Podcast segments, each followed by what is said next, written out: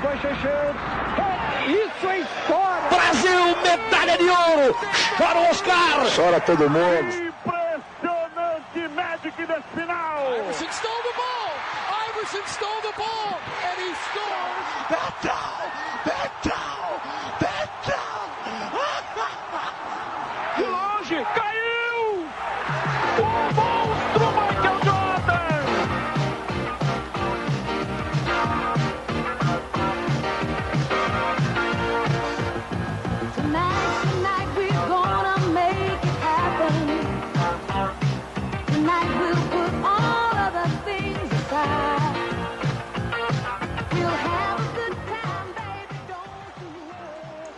Olá, sejam bem-vindos para mais um episódio do Na Era do Garrafão, podcast de história do basquete. Eu sou o Renan Ronchi, virtualmente comigo pela última vez em 2020, Vitor Camargo, Two Minute Warning. Vitor, é, você imaginou que a gente estaria finalizando aí o nosso terceiro ano gravando podcasts? Pra ser completamente justo, eu não tenho nem certeza se ele estava esperando encerrar 2020.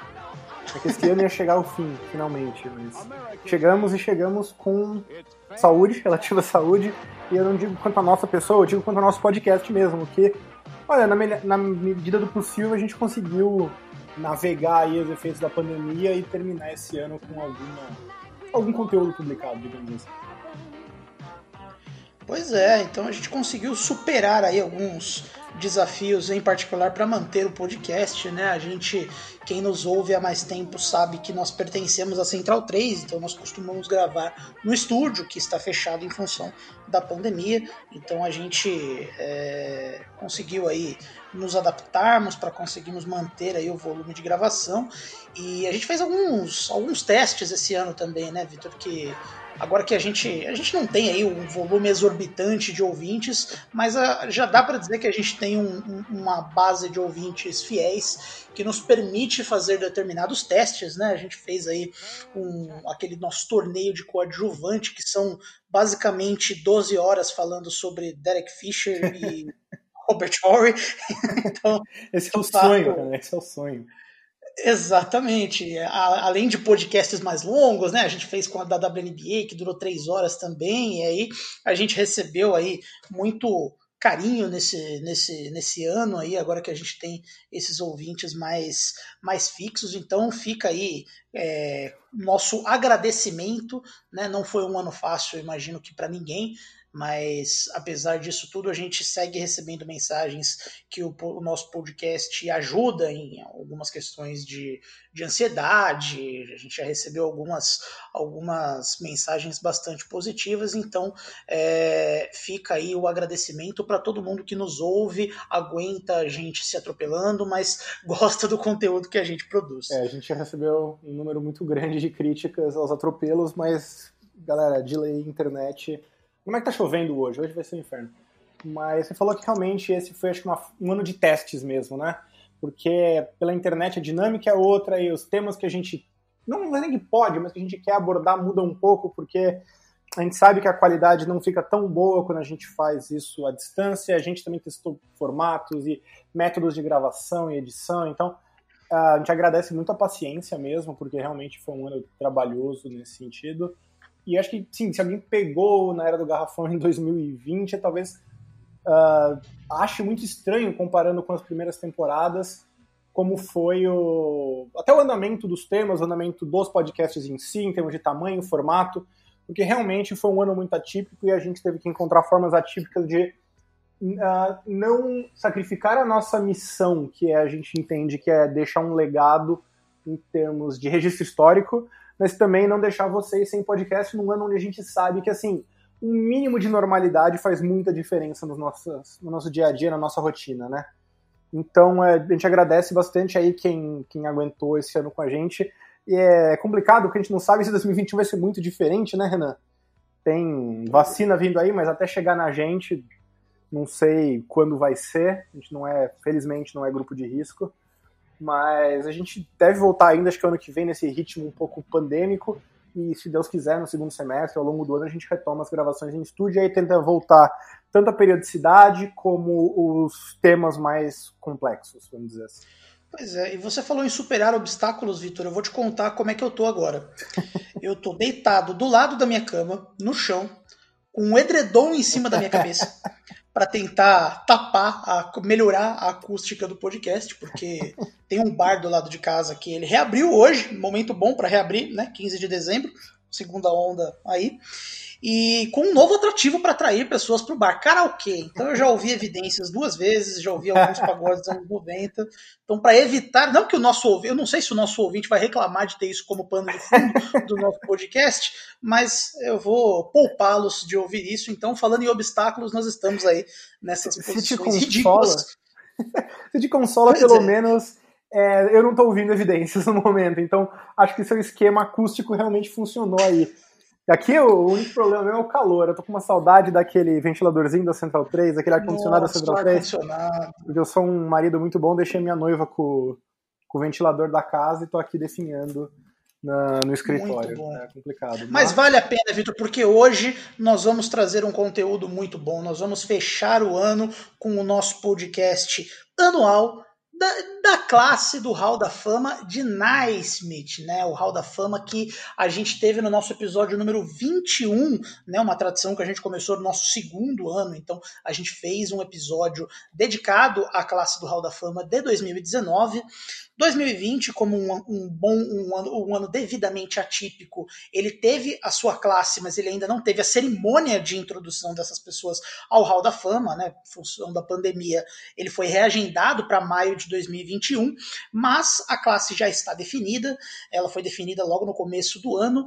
Temos alguns personagens bastante conhecidos da história do basquete, outros nem tanto. A gente vai é, trazer esse conteúdo agora para a gente encerrar o ano com chave de ouro. É, e para quem não ouviu o último podcast que a gente fez, obviamente como uma série ele vai seguir certos padrões, a ideia não é falar das grandes estrelas que foram ah, inseridas no Hall da Fama, porque essas estrelas vão ganhar muito espaço ainda, né? Então a gente tem, obviamente, nessa classe alguns nomes muito mais famosos, muito maiores, mais reconhecidos.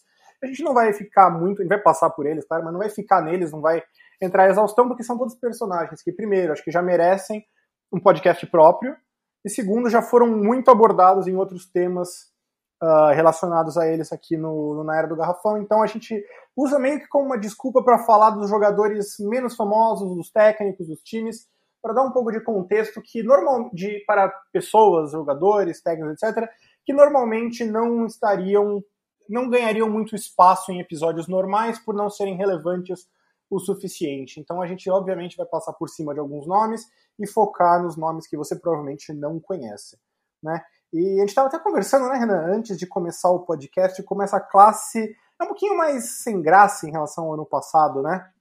Ano passado tinha muito, muito mais profundidade, muito mais variedade no que, que as pessoas que estavam sendo induzidas uh, fizeram para chegar no Hall da Fama, tinha muitas boas histórias paralelas. Esse ano, não que não tenha, obviamente, grandes nomes no topo e nomes interessantes mais para baixo, mas parece que tem um padrão muito mais. até chato em termos de contar a história, né? Do que ano passado. Pois é, esse, a classe desse ano não tem nenhum time, né? Times históricos às vezes são eleitos ao Hall da Fama. No ano passado a gente teve dois times que foram eleitos, times antigos. Esse ano não teve times. E o Comitê dos Pioneiros Negros, né? Que a gente explicou no, no primeiro Hall da Fama, no primeiro episódio, como funciona a nomeação ao Hall da Fama. É, existe um comitê formado que elege quem são os, os, os, atletas, os atletas não, os pioneiros negros no basquete dos Estados Unidos é, para compor o Hall da Fama. Também não teve nenhum eleito por esse comitê esse ano, pode ser por um critério de elegibilidade ou não. De qualquer forma, concordo com você, não é uma classe tão legal quanto a do ano passado. Então, ouça o nosso episódio número 21 para saber sobre a classe de 2019. Ainda assim, há boas histórias que merecem serem contadas, ser contadas aqui nesse podcast. Então, toca a vinheta e vamos aí. Roda a vinheta. Roda a vinheta. Bom, Vitor, eu vou só dar um pequeno contexto para quem não está afim de ouvir o episódio número 21, quem é rebelde não está afim de ouvir, ou já ouviu e está com preguiça de ir lá de novo, o que, que é o Hall da Fama de Naismith, né? Então, o Hall da Fama, ele basicamente é uma instituição porque ele tem o objetivo de preservar a história do basquete. Né? Então, quando você ouve Hall da Fama do basquete na internet, existe mais de um Hall da Fama. Né? Existe o Hall da Fama da FIBA, existe o Hall da Fama do basquete do universitário, existe o Hall da Fama do basquete feminino, mas esse especificamente é o de maior, o, o, o de maior prestígio e reconhecimento, né? o Hall da Fama de Naismith. Ele foi criado em homenagem ao James Naismith, que é o inventor do basquete. Ele tem um museu localizado em Massachusetts, que é a região que o basquete foi criado né? E existem alguns comitês dentro desse que, que compõem esse esse Hall da Fama que eles elegem todo ano uma classe, né? Um grupo de pessoas que contribuíram para o basquete, seja dentro, seja fora de quadra, para integrar o Hall da Fama.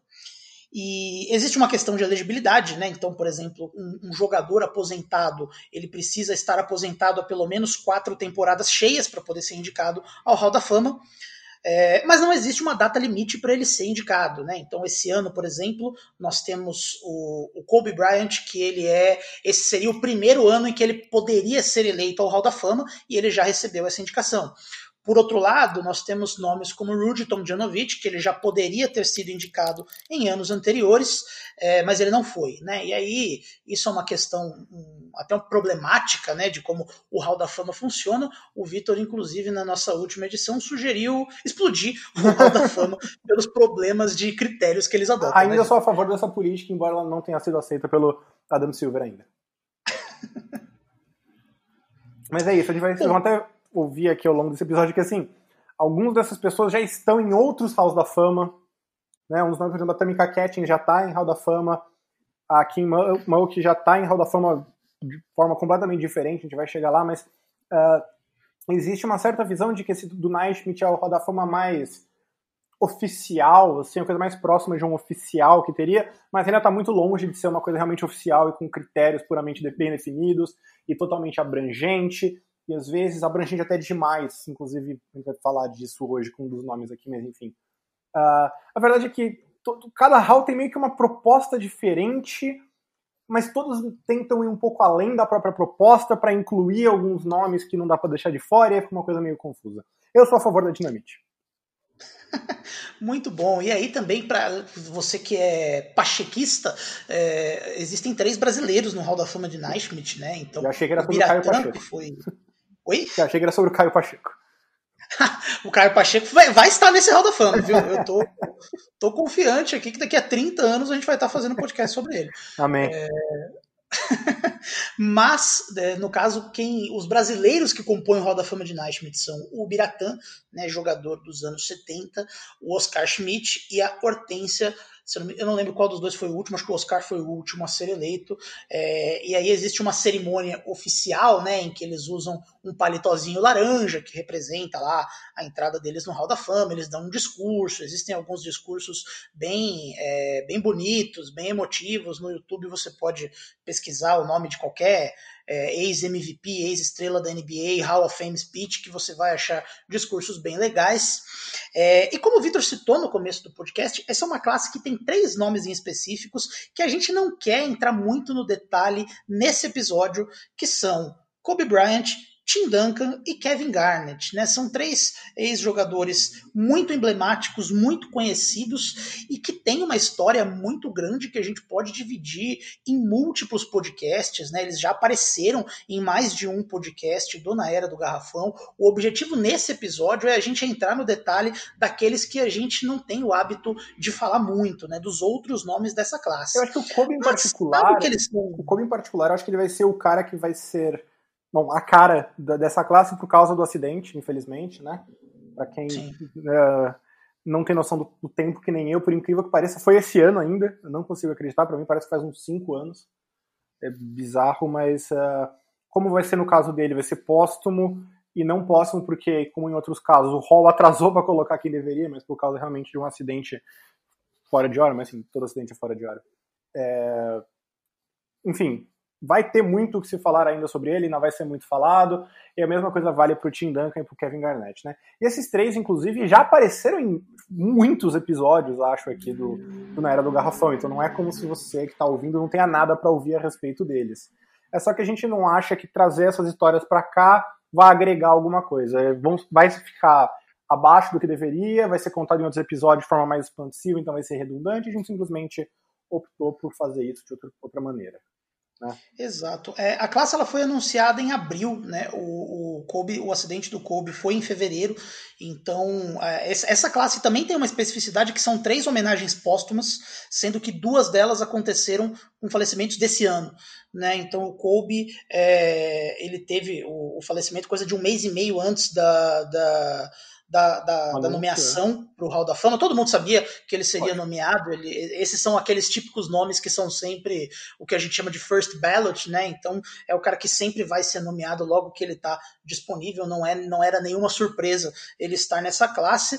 É, e é quando foi anunciado já era esperado uma cerimônia muito bonita porque é uma cerimônia que seria realizada no meio do ano, né, em homenagem a ele, mas quando a, a, classe foi anunciada, a gente não tinha ainda dimensão da pandemia que aconteceria esse ano, né? Então essa, é, essa cerimônia acabou sendo postergada como eu falei, está prevista para maio de 2021, mas esses três nomes a gente não pretende falar, são nomes que também dispensam apresentações, né? Kobe, Tim Duncan, Kevin Garnett. Você pode pesquisar aí no nosso feed, tem vários episódios em que eles aparecem direto. Vou até, até separei alguns aqui, Renan, para ajudar as pessoas que queiram ouvir sobre essas pessoas se encontrarem com mais facilidade, né? Então, sobre o Kobe, a gente falou muito no episódio 36, que é o episódio sobre o Lakers campeão com ele com o Gasol, né, de 2008 e 2012. A gente falou. O episódio foi gravado, inclusive, logo após o falecimento do Kobe, então claramente tem um, ah, uma relação direta, né? É um episódio bacana para quem quer conhecer mais esse aspecto. O número 24, que a gente fala sobre o Lakers e sobre por que, que o Lakers joga ah, com regras diferentes em termos de contratar jogadores e tudo mais, né? E, assim, vale lembrar que todos aparecem muito no nosso especial de, de perguntas e respostas, com certeza, né? Já o Tim Duncan e o, o Tim Duncan aparece principalmente no episódio número 6, que é literalmente sobre o Spurs da era Duncan e Popovich, então ele acho que ele é o grande protagonista desse episódio. Não é um episódio sobre ele, mas acho que ele tá tão onipresente nesse episódio e em várias outras, outras partes que, enfim, não dá para falar que não é sobre ele, né? Sobre o Kevin Garnett, a gente tem um episódio que é o número 22, que é o das séries históricas, que a gente fala com o Luiz sobre Bulls e Celtics em 2009. O Garnett estava machucado nessa série, mas a gente entra bastante no detalhe de por que, que isso era importante, a importância dele. E acho que indiretamente, Renan, tem o número 16 e 16.2, que é a evolução das defesas na NBA. Né? Embora a gente não fale especificamente deles, tipo, para falar sobre Tim Duncan e Garnett, os dois foram parte muito importante dessas mudanças e isso está lá nesse episódio. Então, embora não seja específico sobre as pessoas, uh, a gente passou bastante por esse por esses aspectos, especialmente o lado defensivo, obviamente. E, obviamente, nos nossos especiais de perguntas e respostas sempre surgem perguntas sobre esses caras, então também recomendamos.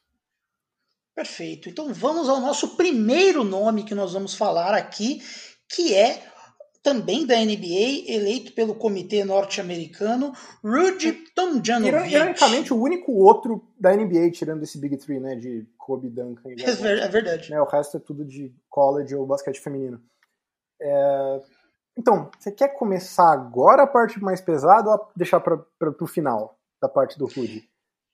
É, eu, eu, eu, eu, quero começar falando da carreira dele de como jogador. Não, não eu, quero, eu tô falando sobre tudo. Porque assim, eu não acho que o Rudy Tomjanovic tem que estar no Hall da Fama. Ponto. Ah, entendi. É, eu não queria trazer essa discussão agora ou depois a gente falasse da carreira dele. Você quer fazer agora ou depois?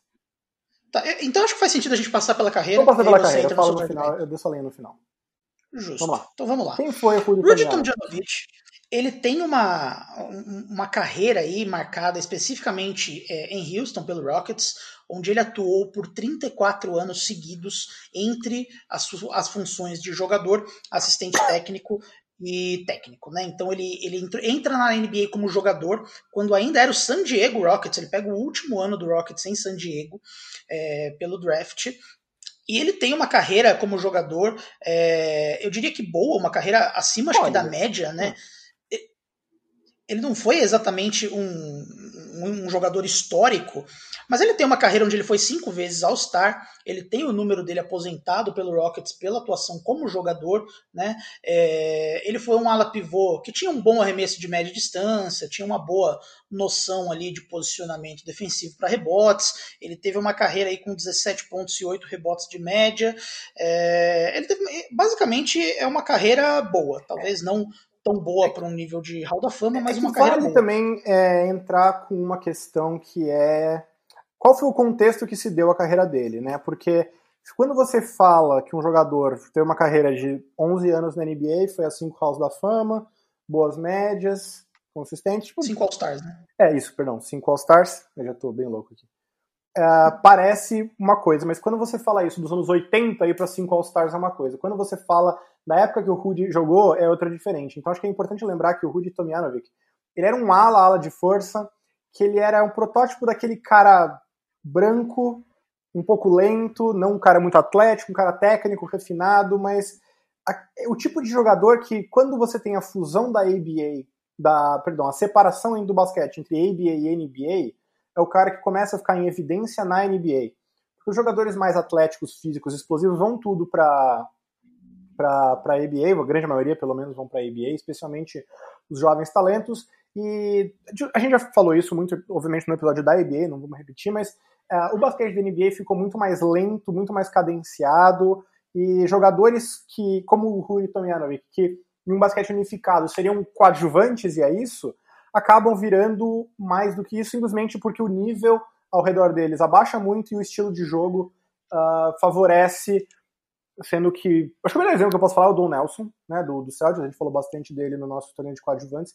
E aquele cara que foi muito importante para o Celtics, foi bicampeão com o Celtics nesses anos, ele foi campeão antes também com o Celtics, nesse, especificamente nesses anos de separação, ele vai ser campeão em 74, 76, vai ser um cara muito importante, vai ter um papel fundamental nesses títulos, mas é um cara que se você tivesse naquela época a, a liga já fundida, dificilmente teria conseguido uh, um sucesso parecido, né?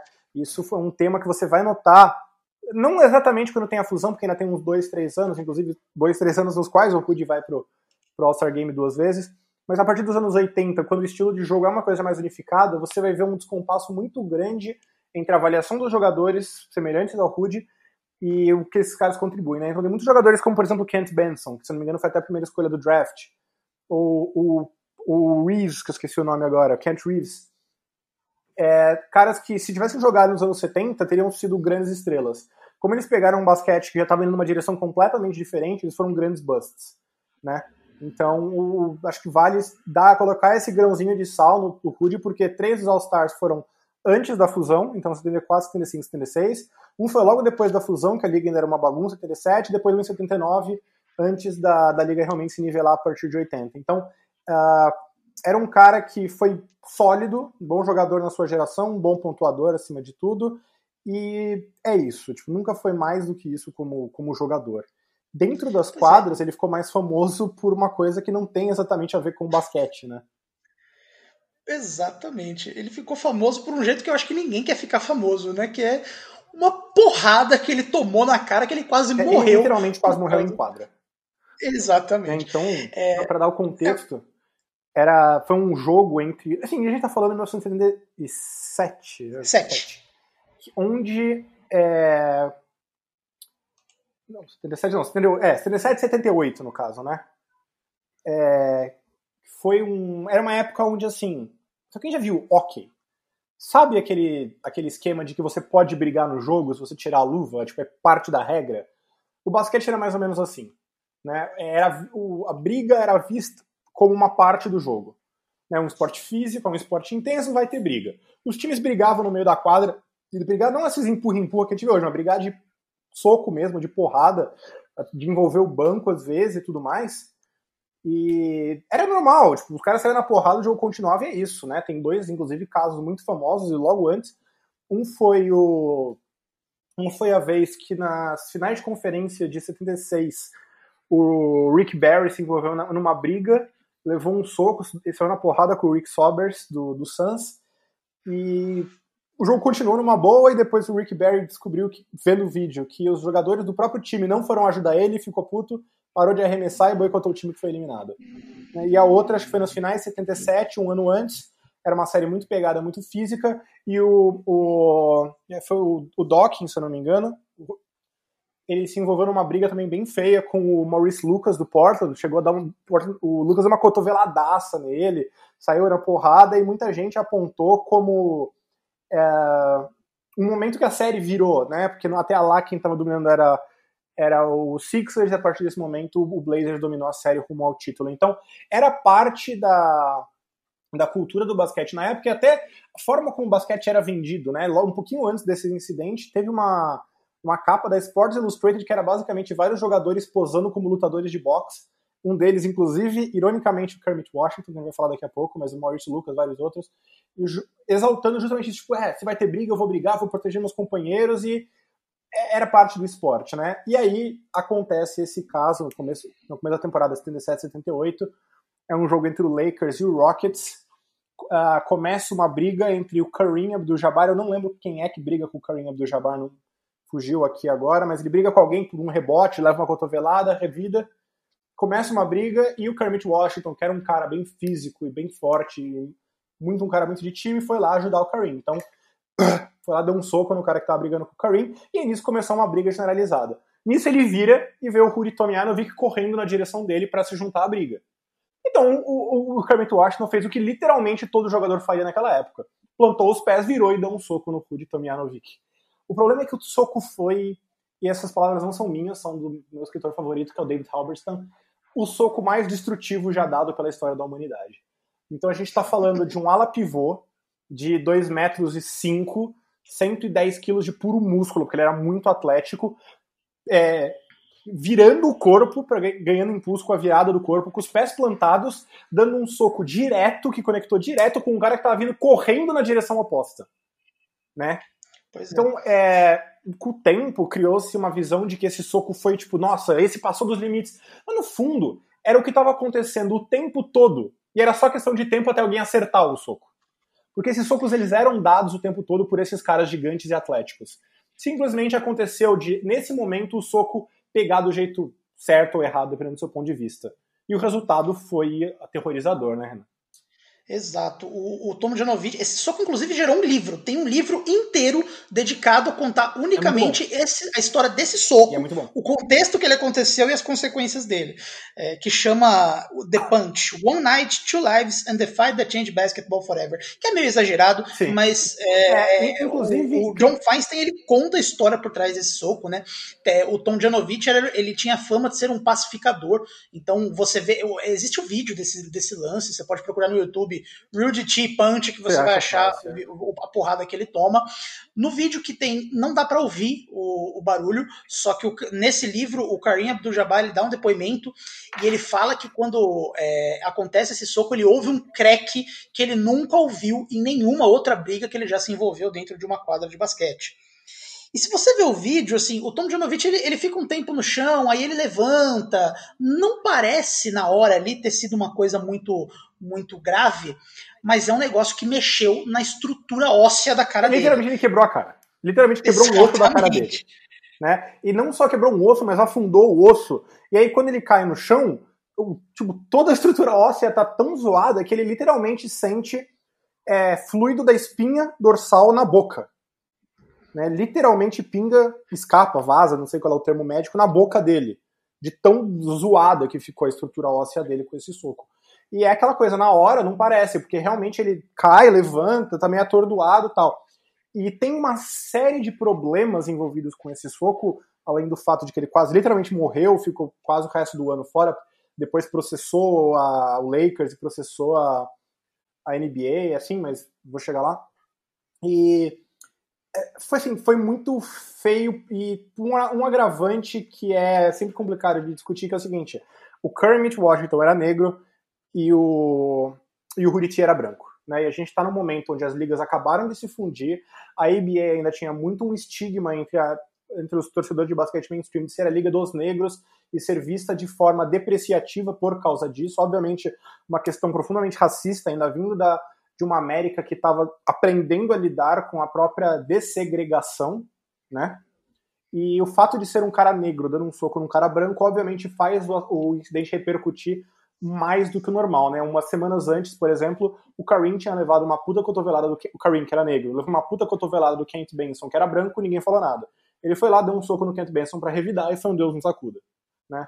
Então existia obviamente essa essa injustiça pesando a, contra o Kermit Washington e assim, quando o Kermit Washington fala que ele não tinha intenção de fazer maldade, Eu acho a coisa mais fácil do mundo acreditar, porque é o que eu falei. Esse tipo de briga acontecia o tempo todo. Tem uma em 67 também, que é muito famosa, que é, o, que é quando o Willis Reed briga com o banco inteiro do Lakers, tipo, ele era calor, eu acho. Ele, ele derrubou uns cinco caras e se um dos socos pega diferente, ele poderia ter sido o Kermit Washington, né? Quase 10 anos antes, 10 anos antes. É, só que, obviamente, isso leva a uma suspensão gigantesca para o Kermit Washington, ele vira meio que um párea do basquete, ele vai ser suspenso sem pagamento, o Tamjanovic vai perder a maior parte do ano, e aí o Rudy Tamjanovic vai entrar nesse processo que para mim é a parte mais feia da história, porque o, o, todo o argumento do Rudy e dos seus advogados, eles ganham, inclusive, uh, o processo contra a NBA, o Lakers, o Lakers precisa pagar uma multa. É, o processo todo é profundamente racista e profundamente pautado nessa visão racista de que os negros estão fora de controle. Então, basicamente, o argumento do, do e dos seus advogados era: olha, se a gente vai ter esse bando de negros que não sabem se comportar e são violentos e agressivos por natureza, é dever da NBA uh, segurar essas pessoas, controlar, civilizar essas pessoas, como vocês quiseram usar o termo, e eles falharam com isso com o Kermit, por isso que o jogador está machucado, então a culpa é da NBA, né? E assim, obviamente, é... eu, eu, preciso explicar, Renan, por que é problemático isso, ou quer ter as honras? Eu acho que não precisa explicar eu acho que, acho que fica muito claro o que é problemático, né? E Uh, eventualmente o Kermit Washington vai ser trocado para Boston, ele vai virar um jogador muito querido em Boston, vai para Portland, vai virar um jogador muito querido em Portland, sempre foi um jogador muito querido por onde passou. Uh, ele vai tentar pedir desculpas para o Rudy, o Rudy não vai aceitar, mas daí também não culpo muito o Rudy, mas assim, o fato é que tudo que veio desse soco foi ruim. E embora tenha se criado uma visão de que isso foi o que levou ao fim das brigas na NBA, pura besteira, não levou nada, tá? Continua tendo briga o tempo todo, direto e só muito tempo depois, quando teve uma briga que, acho que se não me engano, entre Bulls e Knicks, que chegou a pegar uma parte da torcida que a NBA instituiu um sistema para acabar com isso. No fundo, o Kermit virou o bode expiatório da liga para mostrar que ela estava fazendo alguma coisa para mudar, e o Rudy Tomjanovic é, meio que saiu como coitado da história, o que, de certa forma, ele até foi, porque ele levou um soco na cara e quase morreu. Mas assim, foi uma história muito feia para todos os envolvidos. Assim, ninguém saiu bem dela. A NBA, o Lakers, o Kermit, o Rudy, ninguém saiu vencedor de toda essa história, né?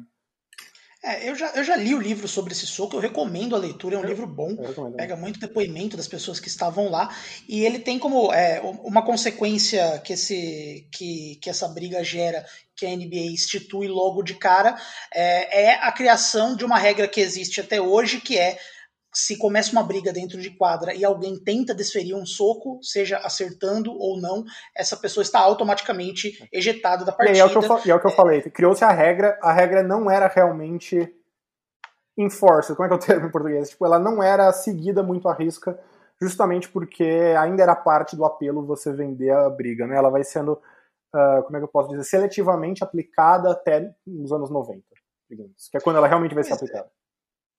Ainda assim, o Rudy Tomjanovic ele consegue, ele volta, ele fica um, bastante tempo fora, ele perde o restante da temporada, depois ele volta, ele consegue ser All-Star de novo é, em 79. Meio, né? tipo, foi um All-Star meio do tipo assim, uh, torcemos por você, Rudy.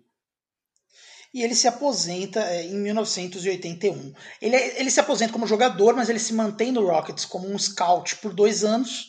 E aí em 19... Ah, e, e, vale destacar que nesse período, né, ele, ele foi uma peça importante de um time que chegou numa final da NBA, o Rockets de 81, que enfrentou o Celtics do Larry Bird naquelas, e perdeu né? nas finais. 10 pontos por jogo, perdeu um monte de jogo machucado e tinha o MVP da liga que era o Moses Malone. Então é importante um pouquinho exagerado da sua, um pouquinho otimista da sua parte. Porque, na, é, verdade, era, era, uma peça desse time. Era uma era peça. Peça importante já é outro, outro tema, né? Inclusive, se você for pegar os anos de auge dele, não eram anos muito bons para o Houston, né? Acho que envolve umas duas semifinais de conferência e vários anos sem playoff antes da chegada do Moses Malone, que é quando o time realmente é, dá um salto de patamar. Mas Uh, enfim, sólida carreira, não nada demais, mas sólida. E o fato dele ter voltado dessa lesão é impressionante, pessoalmente, eu acho. Ele fica dois anos como scout e ele assume uma posição de assistente técnico do time a partir de 83, onde ele tem uma carreira aí de nove anos como assistente técnico do time nos anos, no decorrer dos anos 80, basicamente, que é o período que o Rockets é, ele se reinventa em relação a esse time que ele era, em que ele atuava como jogador, é, seleciona o Hakim Olajuwon no draft, tenta montar primeiro aquele time das torres gêmeas, entre aspas, com o Ralph Sampson, chega numa final de NBA também, não consegue vencer. É, ele, ele está ali como, como assistente técnico. Em 92, ele assume a posição de técnico do Rockets, onde ele fica mais 11 anos como técnico entre 92 e 2003. Né? Esse é o período é, que o Rockets tem aí talvez a sua melhor fase na história. É o momento que o Rockets é bicampeão da NBA, em 94 e 95. O Rudy Tomjanovich ele recebe créditos pelo, por amplificar, maximizar o Hakim, que era um ponto em que é, existia uma certa crítica que o Hakim não era bem utilizado em Houston. É, depois que o Rudy T é, entra como técnico do time, o Hakim tem uma melhoria de E o performance. Rudy vai fazer uma mudança muito interessante que a gente já citou num outro podcast, que é o podcast sobre a evolução da bola de três pontos, que é ele vai fazer o Rockets dar mais ênfase na bola de três do que nenhum time tinha até então. É, o raciocínio dele é simples. Eu tenho um pivô muito dominante no garrafão que recebe marcação dupla o tempo todo. Eu vou simplesmente colocar é, um monte de arremessador ao redor, dar a bola pro Hakim. Se eles fazem a dobra, chute de três. Se eles não fazem a dobra, o Hakim destrói qualquer um no mano a mano. né? Então o Rockets meio que se reinventa como um time que bombardeia a linha dos três pontos com o Hakim e funciona. Né? Eles vão ser bicampeões naqueles dois anos sem o Michael Jordan, é verdade, mas vão ser bicampeões da NBA. É, os dois únicos títulos aí do, do Rockets, então foram anos de muito, bem, muito sucesso e uh, ele ganha crédito pela questão do Hakim, eu não acho que ele ganha o suficiente pela questão das bolas de três, até porque é o que a gente até falou na época, né, e é no, no na época, quer dizer, no episódio que a gente gravou, perdão. A gente não, a gente não era muito ativo no, no Twitter em 94, né, Renan? Mas, Exatamente. mas não, o que eu quero dizer é que ele.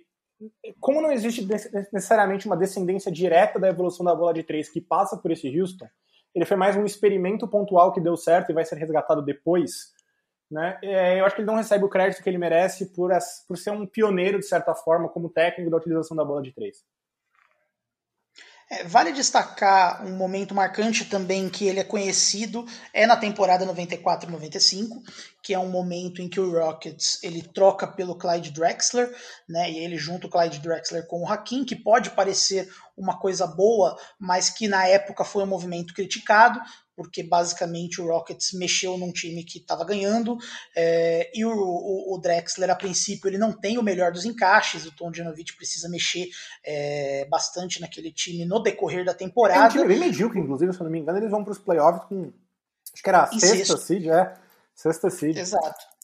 E é, e é, uma, é uma grande história que o Rockets, em sexto, até hoje é o, é o time pior classificado que já foi campeão, classificou para os playoffs em sexto lugar, e elimina nos playoffs basicamente as melhores campanhas da temporada regular da NBA, que é o Jazz do Stockton e do Karl Malone, o Suns do Barkley, o Spurs do David Robinson famosa- nas finais do É a Oeste. famosa série que o Hakim praticamente adota o David Robinson.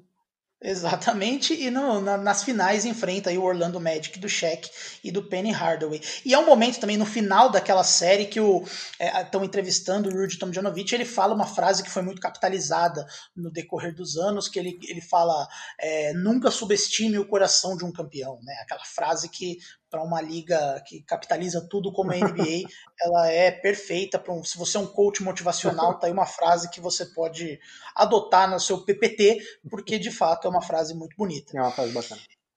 Ele permaneceu como técnico do Rockets até 2003, onde ele foi diagnosticado com um câncer, e aí ele teve alguns problemas de vida até, né? Ele, é, é, em 2003, ele foi diagnosticado com esse câncer, aí ele, ele se afastou do basquete, depois ele passou a ter problemas com bebida, ele passou a, a- ele virou um alcoólatra, ele teve algumas dificuldades aí na- no decorrer desses, desse, do começo do século, é, foi morar na Califórnia, enfim, até tenta fazer um retorno em 2005, ali onde ele retoma o controle da vida dele para substituir o Phil Jackson, que tinha saído pistolaço do Lakers, é, mas não, também não deu muito certo. E aí, depois de, de 2004, da temporada 2004-2005, ele se afasta de vez do basquete. Ele também teve uma passagem pela seleção dos Estados Unidos, onde ele conquistou a medalha de ouro nas Olimpíadas de Sydney.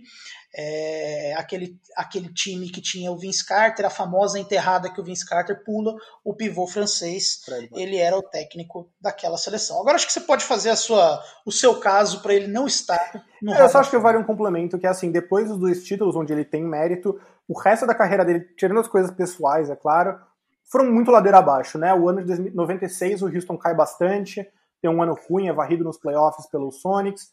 Aí em 97 chega o Barclay, mas ele nunca realmente consegue encaixar o Barclay no time. O time ainda chega na final de conferência, mas ah, é um- claramente não dá liga. Em 98 o time só piora. Aí chega o Aí chega o, o Pippen e é pior ainda, porque ele tenta usar o Pippen como spot-up shooter, basicamente.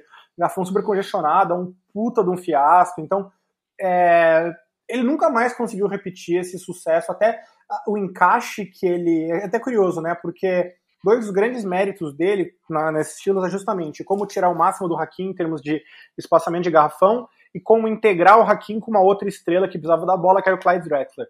E a partir de 96 são exatamente as duas coisas onde ele fracassa espetacularmente, né? Ele é muito ruim é, em adaptar o time com o Barclay, porque é outro jogador que tira espaço, tira a bola do, do, do Hakim. Depois, com o Pippen, ele vai ter muito trabalho. Então, ele nunca conseguiu repetir o que ele fez uma vez em uma das oportunidades. Ele teve as oportunidades, né? O meu caso contra o Rudy é muito simples. Ele não foi um técnico bom o suficiente para o Hall da Fama, ele não foi um jogador bom o suficiente para o Hall da Fama.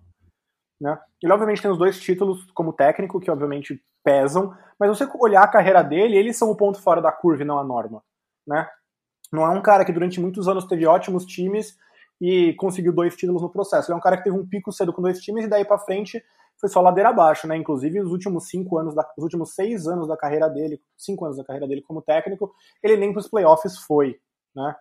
E então assim, é, ele tem mérito no título, mas eu não acho que assim dois bons anos como técnico, basicamente, que é o que ele tem no currículo, fazem um técnico Hall da Fama e carreira como jogador dele definitivamente não é do Hall da Fama, né? E adiciona isso toda essa questão de racismo envolvendo o soco e eu não vejo motivo simplesmente pro Rudy Tomjanovic estar no Hall da Fama, né? Eu imagino que ele tenha sido colocado meio como um conjunto da obra. A questão do soco foi relativamente importante, embora de um jeito ruim. Ele tem uma carreira relativamente sólida como jogador, uma carreira ok como técnico. Eu acho que você meio junta tudo e fala, ah, beleza, então coloca ele dentro. Eu sou completamente contra. Eu não acho que. Eu simplesmente acho que não tenha nenhuma marca na, no currículo do Rudy Tomjanovic além dos dois títulos, e aí a gente vai colocar então o Sasha Vujacic no, no Hall da Fama? Não, né? Esse é meu ponto. Eu não acho que o Rudy tenha motivos para estar no Hall da Fama. Ponto. Ele, ele entrou É, como técnico, inclusive. Ele entrou como Ele já técnico, teve não como jogador. Ele já teve. é, ele já esteve entre os finalistas para estar no Hall da Fama mais de uma vez, né? Para quem não sabe, o comitê a gente tem, a gente sabe quem são os finalistas antes de cada classe. O Rudy Tomjanovic já esteve entre os finalistas mais de uma vez, não não conseguiu.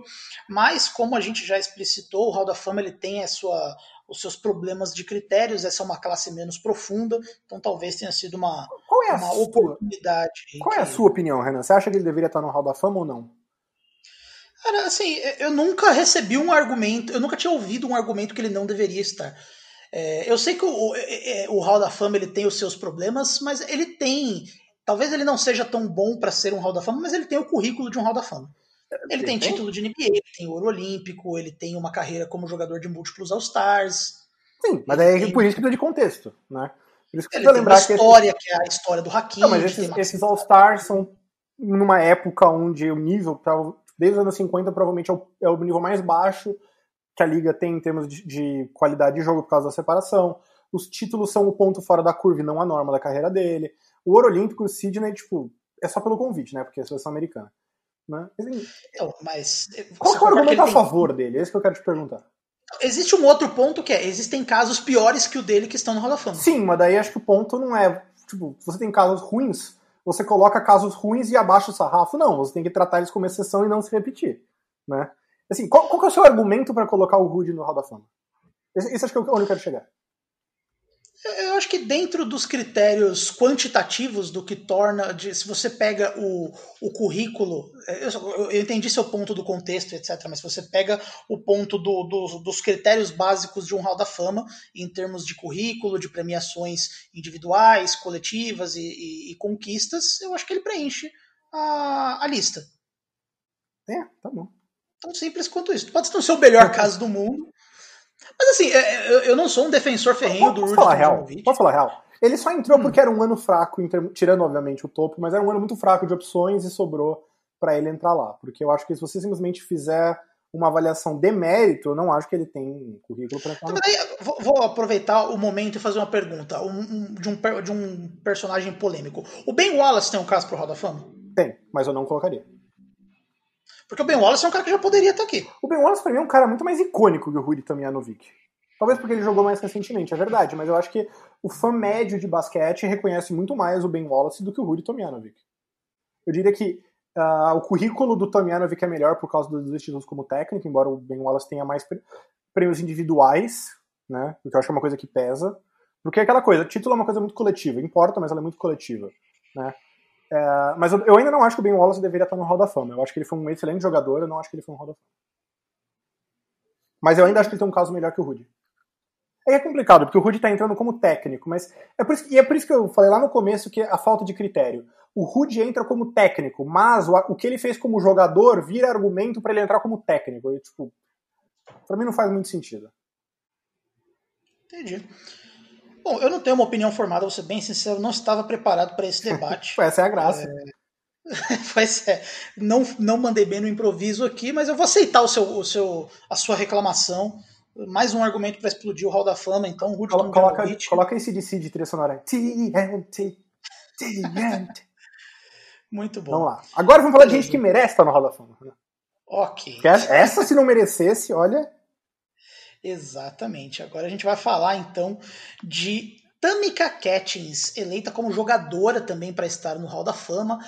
A Tamika Catchings, para quem não sabe, né, ela foi uma jogadora. é, Ela foi talvez a primeira geração que pegou a, a WNBA desde o começo da carreira. Né? Ela entrou na WNBA em 2001, vindo do, do college, né? Então a WNBA é criada em 97. Então, a primeira geração que jogou de estrelas da WNBA já tinha uma certa idade, né? A Lisa Leslie já entrou com 24, 25 anos, a Tina Thompson já entrou com também já com seus 22, 23. Então, a, a Tamika Catchings ela é talvez a primeira geração que pega, joga a carreira inteira na WNBA das superestrelas, né? É, junto com Sue Bird, junto com Diana Taurasi, com essa essa primeira geração aí. E, e a carreira da, da Tamika Catchings, ela é completamente esplêndida. A Tamika Catchings jogou basicamente a carreira inteira na WNBA no Indiana Fever. E eu não sei se ela é, Vitor, a gente não, não costuma fazer essas comparações aqui, mas eu acho que ela tem um bom caso para ser o maior nome da história do basquete profissional de Indiana. Eu acho que ela, pelo menos, tá na lista, digamos assim. Exato. É porque eu acho que daí você entra numa distinção complicada. Porque, por exemplo, de novo, a gente não vai entrar nessa discussão, só tô trazendo. Sim. O Larry Bird você conta com basquete da Indiana. Não, basquete profissional. Não, não, eu sei, mas esse é o meu ponto. Ele jogou pelo Celtics. Mas ele sempre foi reconhecido como um cara da Indiana. Então, mesmo jogando pelo Celtics, ele representava a Indiana na época dele, de certa forma. Por isso que eu falo que é complicado. Se a gente está falando simplesmente no que um jogador profissional fez em Indiana, e aí a gente está falando, obviamente, de basquete, porque daí senão a gente vai entrar futebol americano, etc., eu diria que sim. A gente está pensando só no. Não no que. De novo, porque no caso do Larry Bird, a gente está falando de um jogador que representa a Indiana jogando por outro time. Falando em jogando em Indiana, eu acho que deveria ser. Pelo menos ela está na conversa como um nome muito forte, porque ela é a história do Fever. Né? Eu acho que não tem como você contar a história do Indiana Fever, que é um time profissional de basquete da cidade de Indianápolis, de, estado de Indiana, sem falar da Kamika Catchings. Eu acho que, Exatamente. acima de tudo, é. Porque é aquela coisa, se você apaga a Tamika Catchings da história de Indiana, você apaga uma parte muito grande da história de Indiana. Perfeito. E um, para se ter uma dimensão do que era a, a Tamika Catchings, ela tem uma carreira de 14 anos na WNBA. Desses 14 anos, cinco vezes ela ganhou o prêmio de melhor defensora da temporada na WNBA. Desses 14 anos, 10 anos ela esteve no primeiro time de defesa, duas vezes ela, esti ela esteve no segundo time de defesa e outras duas vezes ela machucou, jogou parcialmente a temporada. Então, basicamente, toda a carreira dela na WNBA, ela esteve em um dos times de defesa da WNBA. Ela ganhou cinco vezes o prêmio de melhor defensora. É, ela é a líder em roubos de bola de todos os tempos da WNBA, em volume de roubos de bola. Ela aposentou, E, assim, inclusive, como uma cacetada de recorde, né? Se eu não me engano, quando Exatamente. ela aposenta, ela é tipo número um em pontos de playoff, em rebote de playoff, segundo em rebote de temporada regular, segundo em pontuação da história regular, primeiro em roubo e, prime- e um monte de estatística avançada e ah, mais aparições em playoffs consecutivos. Ela aposenta com o, o livro de recorde inteiro embaixo do braço, né? Hoje, Inclusive, ela tem um recorde ela tem um recorde muito interessante de antes dela entrar na WNBA, é, é, Vitor, que é do high school.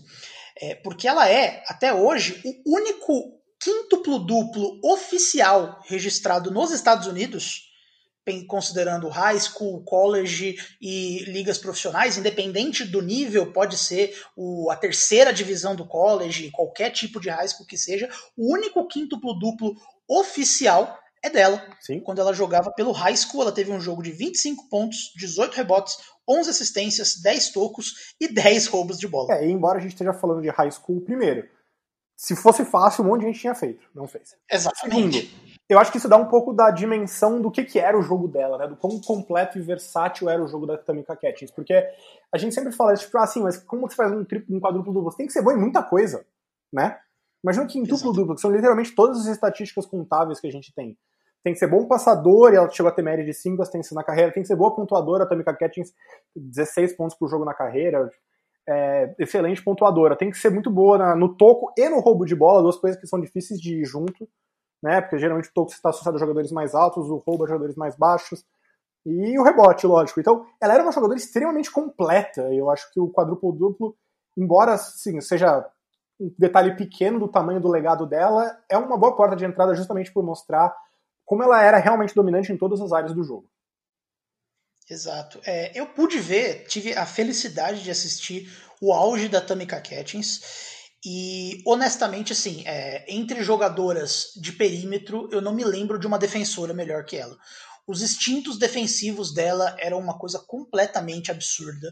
Seja numa defesa coletiva, seja numa defesa no lockdown ali no um contra um, ela era sempre a principal arma ofensiva do Fever enquanto precisava marcar a Diana Taurasi 35 minutos dos 40 minutos de um jogo e ela sempre correspondia dos dois lados da quadra. É, é muito comum Era ver uma das jogadoras mais completas é, e sem sombra de dúvida uma das melhores jogadoras da história da WNBA. Eu acho até, Vitor, não sei se você concorda, eu acho ela um pouco subestimada. Eu acho ela muito subestimada, eu ia falar disso também.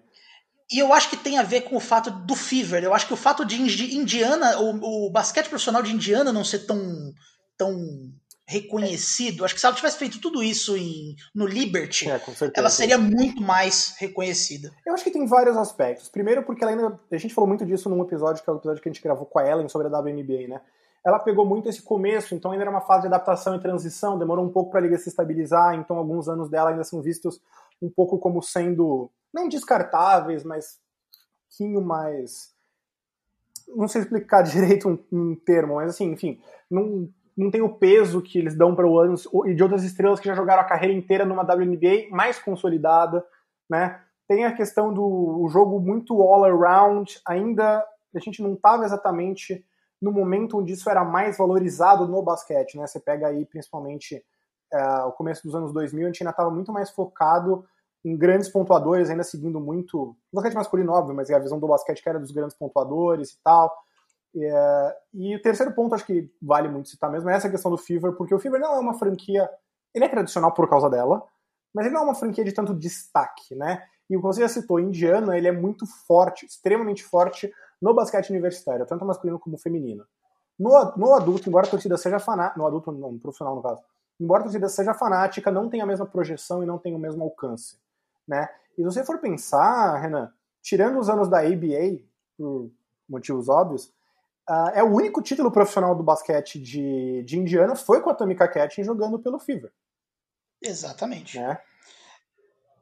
É, e ela teve um período ali por quatro anos, ela, ela disputou título, né? Foi, foi um título em 2012 que ela conquistou pelo Indiana Fever, mas ela teve quatro disputas, quatro anos excelentes aí. 2009 ela levou o Fever a uma final, perdendo para o Mercury da, da Diana Taurasi. 2011 ela foi MVP da temporada da WNBA. Ela teve, chegou na, nas finais do leste enfrentando o Atlanta Dream, naquela época bem meu Brasil brasileiro, que tinha a Erika Eziane no time jogando muito bem, e ela se machuca nessa série. Então é, o, o Dream vai para a final, mas há de se ter esse asterisco que numa série bem equilibrada a, a Tamika Catchings ela acabou não jogando o final da série. E em 2012 ela consegue efetivamente ser campeão, e não é sendo campeão em cima de qualquer um, né, Vitor? É sendo campeão em cima do Minnesota Lynx, em cima do time da Maya Moore, que era o atual campeão da WNBA. E viria ser campeão depois de novo. Back-to-back ali. A gente falou muito desse time da Maya Moore, não tanto, obviamente, do time do Fever, quando a gente fez o podcast sobre o Lynx, e você vai olhar, é uma sequência absurdamente dominante, e aí tem lá no meio a, a Tamika Catchings e o Fever estregando a alegria do Minnesota Lynx, né? E na verdade foi uma sequência até engraçada, porque em 2011 a, a Tamika Catchings ela vai ser MVP, né? Aí vão perder do, do Atlanta Dreams na final de conferência com ela machucada, em 2012 eles vão ganhar, e aí com outra jogadora machucada, que era a número 2 do time, que era a Kate Douglas, né? E mesmo sem a Kate Douglas, ela, a Tamika Catchings ganha uh, Finals MVP, no jogo final ela é assistinha com 25 pontos, ela realmente domina a final contra uma das, talvez a maior dinastia do basquete feminino profissional dos Estados Unidos. Exatamente. Essa daqui tem um caso essa não indiscutível. né? E não é à toa que a Ela- gente vê tanto o nome dela associado ao epíteto de maior defensora da história do basquete feminino. Eu não vou entrar no mérito se é ou não, mas ela é reconhecida como uma das melhores, assim, três melhores, cinco melhores, até a melhor defensora de todos os tempos, né? Então, É, é... E tem um caso excelente para E tem, e tem. É, não, não é narrativa. Ela fez isso porque ela era boa o suficiente, né? E obviamente a gente sabe que nem sempre narrativa corresponde à realidade, mas nesse caso não tem nem o que, o que discutir. E é o que eu falei. Até porque se a gente considerar aqui, ó, ela tem cinco prêmios de melhor defensora da temporada. O primeiro título foi em 2005, o segundo e o último em 2012. Então assim, cara, tem sete anos de diferença entre, entre os, os prêmios de defesa que ela ganha o primeiro e o último. Cara, você ter sete anos de diferença, você ainda ser é, premiada a melhor defensora da liga que você joga, é uma coisa muito surreal. É, é aquela coisa. Perdão. É aquela coisa. 10 All-Stars, MVP, MVP das finais, melhor jogadora num time campeão, né? Isso é coisa que acumula no currículo. Sabe?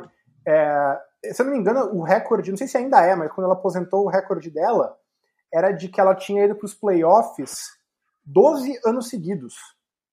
Eu não sei se ainda é, mas esses 12 anos seguidos era recorde na época dela e mostra assim longevidade, consistência e dominância ao mesmo tempo, né? Porque, sim, teve time bom, teve time ruim, teve time médio, teve mais coadjuvante, menos coadjuvante, teve um time mais concentrado, ma- mais profundidade e e aí, né? É, e aí que sempre estava indo para os playoffs e sempre estava com boas campanhas e sempre estava dando trabalho nos playoffs e ela é a, a amarra comum a todos esses times. Ela é o, o tema que se repete, se repete, se repete, se repete. Né? Então, é, para mim, eu não sei se existe. Você pode até falar, por exemplo, da Maya Moore com Minnesota, mas. Ele tem outros nomes, com certeza, mas assim, eu não sei se existe um time na WNBA tão associado a uma única pessoa quanto o Fever com a Tamika Catchings. Né? Você pode falar da Maya Moore com Minnesota, mas a Minnesota teve a Sylvia Fowles, teve outros nomes que também são muito associados à franquia. Eu acho que é, a distância da Catchings para o segundo lugar em termos de reconhecimento dentro do, do, do Fever é muito maior do que qualquer jogadora para o segundo da sua lista. Na sua franquia. Eu acho que a Lisa Leslie tem um caso forte aí com o Sparks. É que o Sparks teve mais nomes, não? É, se, se- se- se a gente pensar por esse ponto, sim. A Tamika Catchings é o nome. Elisa Esli também, obviamente, é um nome gigante. Tá na conversa, mas não vou falar qual que é, não é. Mas realmente, é, o que me impressiona é o quanto o Fever é ela a história. Né? Perfeitamente. Ela também atuou na seleção dos Estados Unidos entre 2002 até 2016, onde ela, ela faturou dois títulos mundiais, mais aquele bronze no Brasil que elas escorregaram ali para as russas e perderam aí, e perderam não, e ganharam e ganhou quatro ouros olímpicos aí, ganhou ouro em Atenas, Pequim, Londres e se aposentou depois das Olimpíadas de 2016 no Rio de Janeiro.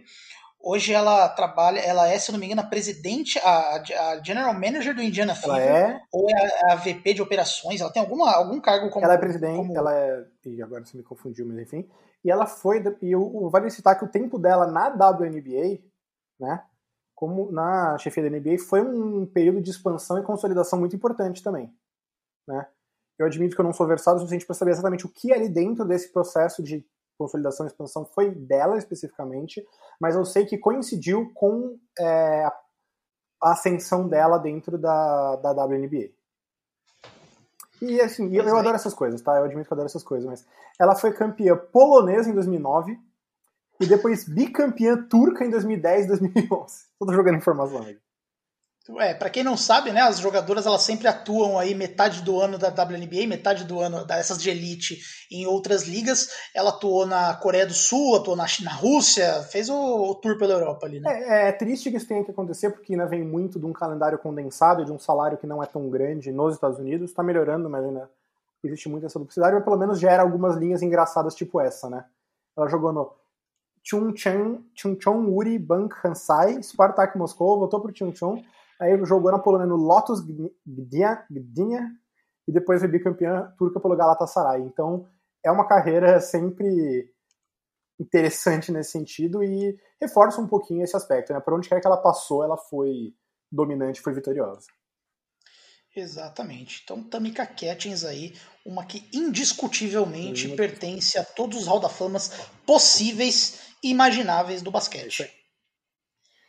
E no nosso próximo caso já é um nome mais alternativo também escolhido pelo pelo Hall da Fama, escolhido dessa vez pelo Comitê Feminino, né? Então, o Comitê Feminino, é, para quem não lembra, existe, existe mais de um comitê, então existem critérios diferentes que são adotados para quem são os, os eleitos ao Hall da Fama. Existe um comitê composto por mulheres para quem são os nomes do basquete feminino os, ou os nomes de mulheres que que trouxeram alguma, algum benefício à modalidade como um todo. E a primeira que a gente vai falar aqui é uma técnica que é a Bárbara Stevens. Né? A Bárbara Stevens ela é uma técnica do college né, dos Estados Unidos, no, do, do basquete colegial. É, ela Universitário, tem né? um- Colegial não. É, universitário, desculpa. College é um bagulho que me deixa maluco. Eu sempre chamo de colegial também. Não é só você. Não é só você. Pois é. Ela tem um, um recorde impressionante aí, numa, de, de 40 anos aí de carreira. Ela tem um recorde de 1.039 vitórias para 282 derrotas, ela tem 78% de aproveitamento em 40 anos, então dá para dar uma dimensão do quão é, diferenciada ela foi pela Universidade de Bentley. E eu acho que um grande diferencial da carreira dela é, é que ela construiu um programa universitário longo, vencedor e tradicional na, na Division 2, né, na segunda divisão da, da NCAA. Porque, para quem não sabe, o college basketball ele é gigantesco, né? ele tem várias divisões. Né? A, divi a primeira divisão é onde tem as principais universidades, as principais histórias que a gente conta, e é onde vão os principais atletas. Né? Então, se você tem, uma, você tem um programa na, na segunda divisão, eu imagino que tem um aspecto de dificuldade de construir um programa como esse muito maior, porque você parte do pressuposto que você não vai conseguir atrair as melhores atletas do high school, né? Então é muito mais difícil montar um programa com essa consistência de 40 anos tendo recordes tão bons, né? É engraçado, porque você olha os, assim, os milestones dela, eles são muito impressionantes, todos eles vêm com esse asterisco na Liga 2. Você pode entender isso como um demérito ou como um adicional, mas ela é a quinta mulher da história do basquete feminino a conseguir mil vitórias, né? As outras quatro são da primeira divisão, né? Ela é a única a fazer isso fora da primeira divisão e e aí, de novo, entra nessa questão. Isso é impressionante porque é na segunda divisão, é menos impressionante que na segunda divisão. E talvez para mim a pergunta mais interessante, eu acho que eu nunca achei uma resposta, eu, inclusive tentei pesquisar para o podcast, não achei uma resposta, por que, que ela nunca saiu de Bentley? Por que, que ela nunca foi para a primeira divisão? Porque a oferta ela teve, ela teve interesse, obviamente, e ela nunca saiu. E eu entendo que, sim, em termos de sucesso, ela está em Bentley há 34 anos. Nesses 34 anos, ela foi campeã nacional com um time invicto uma vez, que foi 2014, e só não foi para a pós-temporada da segunda divisão três vezes, sendo que uma das três foi a primeira temporada dela em 87. Né? Então, assim, a campanha dela é impressionante, os recordes dela são impressionantes, o que ela fez com Bentley, o nível de consistência que ela conseguiu ter em Bentley é assim, absurdo.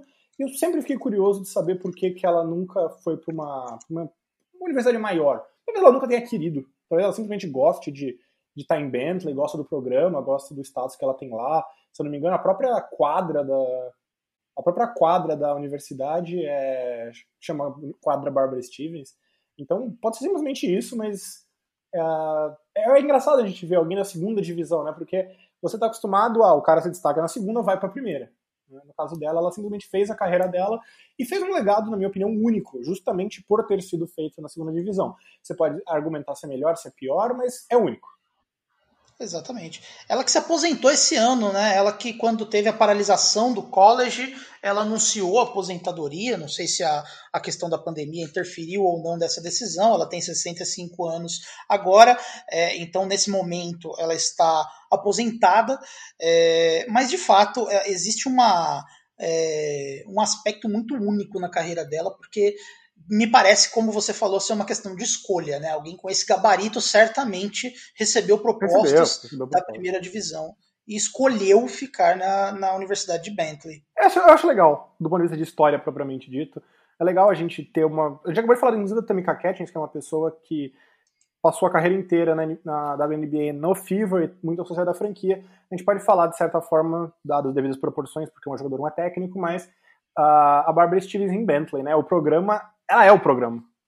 Né? Não sei Exatamente. como é que vai ser daqui para frente, se ela vai voltar ou não vai voltar, mas querendo ou não, assim, é, daqui para frente vão tentar preencher os sapatos dela, como eles falam nos Estados Unidos, né? E é uma pessoa que tem, assim, é... ela tem uma carreira como jogadora e a carreira de jogadora dela foi marcada, inclusive, por um incômodo com o fato dela ser considerada uma jogadora mulher e não uma jogadora, né? Uhum. É, ainda tinha muito, a gente tá falando aqui quando ela foi jogadora, tipo, 72, 76, acho que foi quando ela jogou. Então, muito antigo e ainda muito. É, muito mais machista. Não que hoje não seja extremamente machista esse contexto esportivo, mas imagine em 72, né? E ela sempre se posicionou de forma vocal no época onde isso não era tão comum. E ela sempre levou isso para a carreira dela, então eu acho que ela tem esse. Eu não sei se fez. É, parte da nomeação, mas é uma, na minha visão dela é uma coisa que adiciona também. É, ela foi uma pioneira na falta de um termo melhor. Até como técnica, numa época onde a gente tinha muito mais técnico homem que mulher. Entre as mulheres, no caso. Perfeito. Então essa é a Bárbara Stevens. O próximo nome, ele vem do Comitê Internacional, que é um nome que até já apareceu Na Era do Garrafão, numa, num episódio de perguntas e respostas, que é o Patrick Ballman, o ex-executivo da FIBA, é, que também é uma homenagem póstuma, né? Então o, o Bauman ele faleceu em 2018. Jovem, né? Vítima de um ataque cardíaco. 51? 51 anos, uma coisa bem inesperada, inclusive, foi uma coisa bem chocante. Ele estava na Argentina vendo um torneio, inclusive. Exatamente. É. Ele, era, ele era suíço, inclusive, o Bauman. E é uma pena, inclusive, assim, além dos motivos óbvios dele ter morrido, é uma pena, porque ele não chegou a ver a modalidade que ele foi o grande impulsionador, que foi o basquete 3 contra 3, ser parte das Olimpíadas, porque ia ser ano passado, quer dizer, esse ano, no Japão, vai ficar para o ano que vem, mas vai ser a estreia do basquete 3 contra 3, e agora, é, infelizmente, ele não vai estar aqui para ver o fruto de todo esse trabalho, né, mas é, acho que a gente tem falado do 3 contra 3, mas vamos falar antes sobre a carreira dele como um todo, né, porque é, associar ele exclusivamente ao 3 contra 3 é injusto com ele. Exatamente. Ele é um, na verdade, ele começa no basquete como um jogador, um jogador de pouca expressão no basquetebol europeu. Ele chegou a ser até árbitro de, de, de torneios de base, é, até chegou a, a rodar clínicas de basquete, já atuou de tudo quanto é jeito no basquete, até que ele se envolve na FIBA, né? Então ele entra na FIBA em 1994 e ele tem um período até que ele vira o, o secretário-geral da FIBA em 2002, valendo para 2003, que é onde ele fica por 15 anos até 2018, que é quando acontece o falecimento dele. Nesse período, como dentro da FIBA, ele tem é, uma participação, é, pelo que se, se apura do impacto dele, ele se preocupava muito em o efeito da globalização no basquete. Né? Ele pega um momento em que o basquete ele, ele, ele fica cada vez mais global e ele, ele, ele tenta aproximar a FIBA muito de mercados que a FIBA não tinha uma uma proximidade tão grande como a China e a Índia. Né? Há quem diga até que essa aproximação da FIBA com a China foi até longe demais, aí, né? porque a China até coincidentemente aí em sorteios, etc., ela sempre se dá muito bem. Mas enfim, a, é, ele, ele, tem, antes de entrar no basquete 3 contra 3, ele, é, ele tem méritos aí por tentar trazer esse, esse, efeito da globalização, expandir o basquete de seleções em outros mercados. Aí, assim como aconteceu na NBA, ele também tentou fazer isso pela FIBA. É, e, e, além disso. Ele uma é, época, inclusive, Renan, eu acho que vale citar, onde. Não que a FIBA não fosse profissional antes, mas ele foi um grande impulso por trás da profissionalização da FIBA. Né? A FIBA, quando a gente fala hoje, ela é uma coisa muito mais unificada. Porque antes tinha muitos, muitos países que jogavam basquete FIBA com regras diferentes, com regras próprias, muita mudança o tempo todo. Os campeonatos eles tinham um calendário muito caótico, então nem sempre você conseguia conciliar as tabelas. E ele foi um cara que ajudou assim, não, vamos criar um quartel-general da FIBA, foi ele que o responsável por isso. Acho que é, não é Suíça, inclusive, se não me engano. É, ele, ele, criou isso, ele criou muitas das diretrizes que ajudaram o basquete a se estabilizar, ele teve por trás de algumas unificações de regras, algumas mudanças de regras. Então ele foi um cara que ele foi muito importante na expansão que o basquete FIBA teve nesses últimos 15 anos. Ele se preocupava muito com o jovem, né? A gente que não gosta muito do jovem. Tem que acabar o jovem.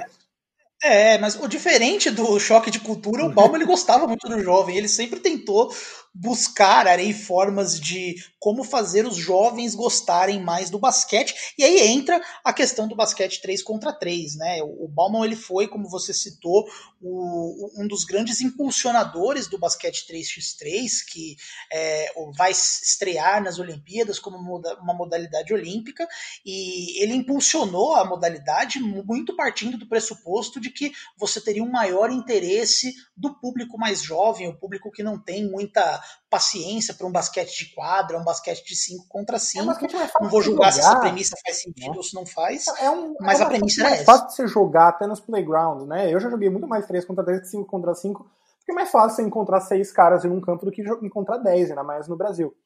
E o 3 contra 3 ele também tem um viés meio urbano, né? Periferia, algumas regiões mais pobres que ele queria atingir com o 3 contra 3, justamente porque é um esporte mais fácil de você praticar no dia a dia. Você não precisa de uma quadra inteira, você pode só uma tabela já basta, com o 5 contra 5 você teria de duas tabelas, uma quadra mais bem delineada.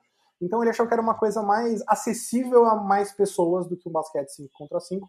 E é uma modalidade que tem crescido muito nos últimos anos, né? Eu admito que eu não entendo absolutamente nada em termos de quem são os bons times e tal, ou de acompanhar, mas eu sei que ela vem crescendo tanto que ela vai ser inclusa como uma modalidade independente na próxima Olimpíada. É, não tem no 3x3 o dinheiro que existe no 5x5. Talvez nunca tenha, porque o 3x3 pode ser visto como um braço do 5 contra 5. E, e tem né? aquela velha ah. coisa, né? O cara que vai ser muito bom no 3 contra 3, quando, quando jovem, muito provavelmente vai fazer o salto pro 5 contra 5, porque é onde ele vai ganhar mais dinheiro. Então também tem uma questão meio cíclica nesse sentido. Exatamente. É, bom, e o grande legado dele no basquete foi esse. Ele foi o terceiro secretário-geral da FIBA, né? O, é, quem, quem assume esse posto costuma ficar por muitos anos. Então, quando a FIBA foi criada em 32, teve o, o professor William Jones, que ficou por 40 anos lá, depois teve o Boris Stankovic, que ficou entre 76 e 2002, ele era apenas o terceiro comissário da, da, da FIBA, foi um choque quando ele faleceu em 2018, vítima de um ataque cardíaco, então é, ele que tem a sua contribuição aí para a modalidade como um todo, entrou aí no Hall da Fama, já estava no Hall da Fama da FIBA, agora está também no Hall da Fama de Naismith. É, vale citar também que a. Perdão. A Barbara Stevens, que a gente falou por último, ela também já está em outro Hall da Fama, que é o Hall da Fama do basquete feminino. Né? E agora ela entra no Naismith, que, de novo, TNT. Eu não sei imitar o, cara do ICDC. Caso não tenha ficado claro. Muito Agora a gente vai para o meu favorito dessa lista. Ou minha favorita dessa lista, no caso.